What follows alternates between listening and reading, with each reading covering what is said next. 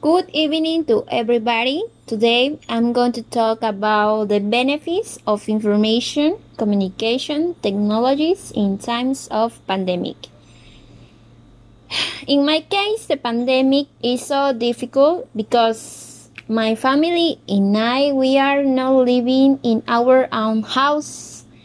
We have to pay a rent, my university, uh, the internet, and etc.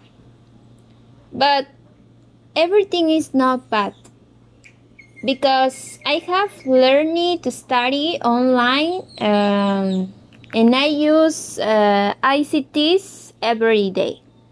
So when I use that is not difficult to me because I I have learned five years ago how can I use the ICTs the the benefits and how can I use it. So that situation, the pandemic, is uh, so difficult because we are not in in my school. Um,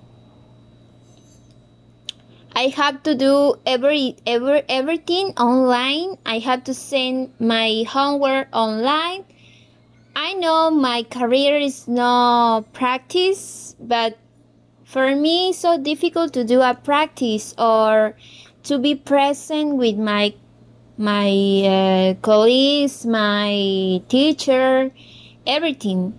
For me it's so important important important to do everything uh, face to face uh,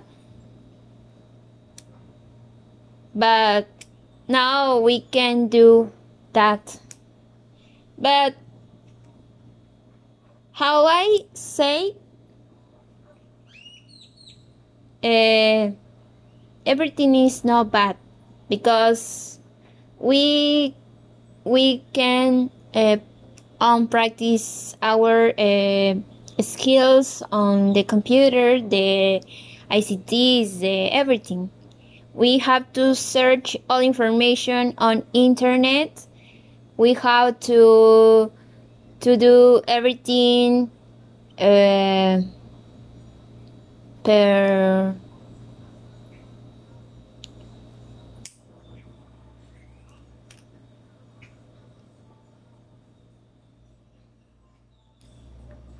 I don't know.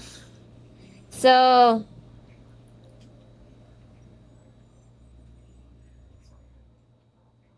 the main benefits I can say I I am at my house I can do my homework in my house I I don't have to I don't have to go the university in my case I worked uh, all the week uh, 7 to 3 p.m. and then the Friday especially the Friday when I uh, when I arrive at my house at 4 o'clock around, uh, I can eat, I can take a shower, I don't know.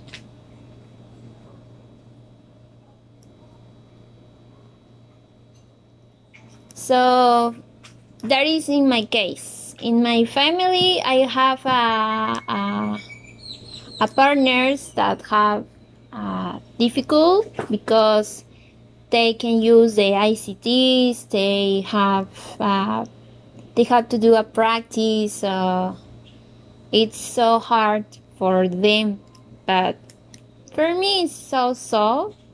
And my family uh, is healthy.